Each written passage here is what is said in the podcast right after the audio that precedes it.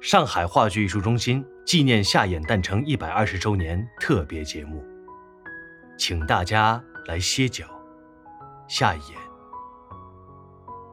当人们挑着重担走路，挨着困苦前进的时候，忽然望见了前面有座茶亭，一定会很高兴，一定会跑得更快些，肩上的重担也似乎轻得多了。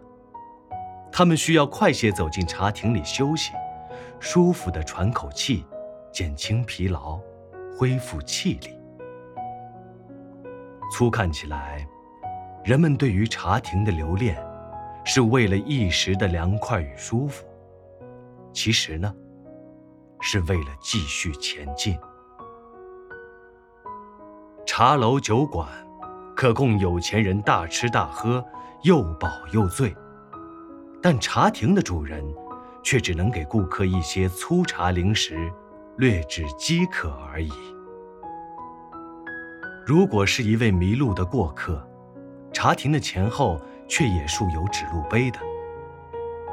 茶亭是大众的场所，老的少的，男的女的，往往来来，川流不息。它是劳苦大众的休息站。它可以为年轻的男女孕育爱情，它也蕴藏过无数爱的欢笑与爱的眼泪。在茶亭的墙壁上，有粗犷朴素的情歌，有对现实的讽刺，更多的是被压迫者的呼声。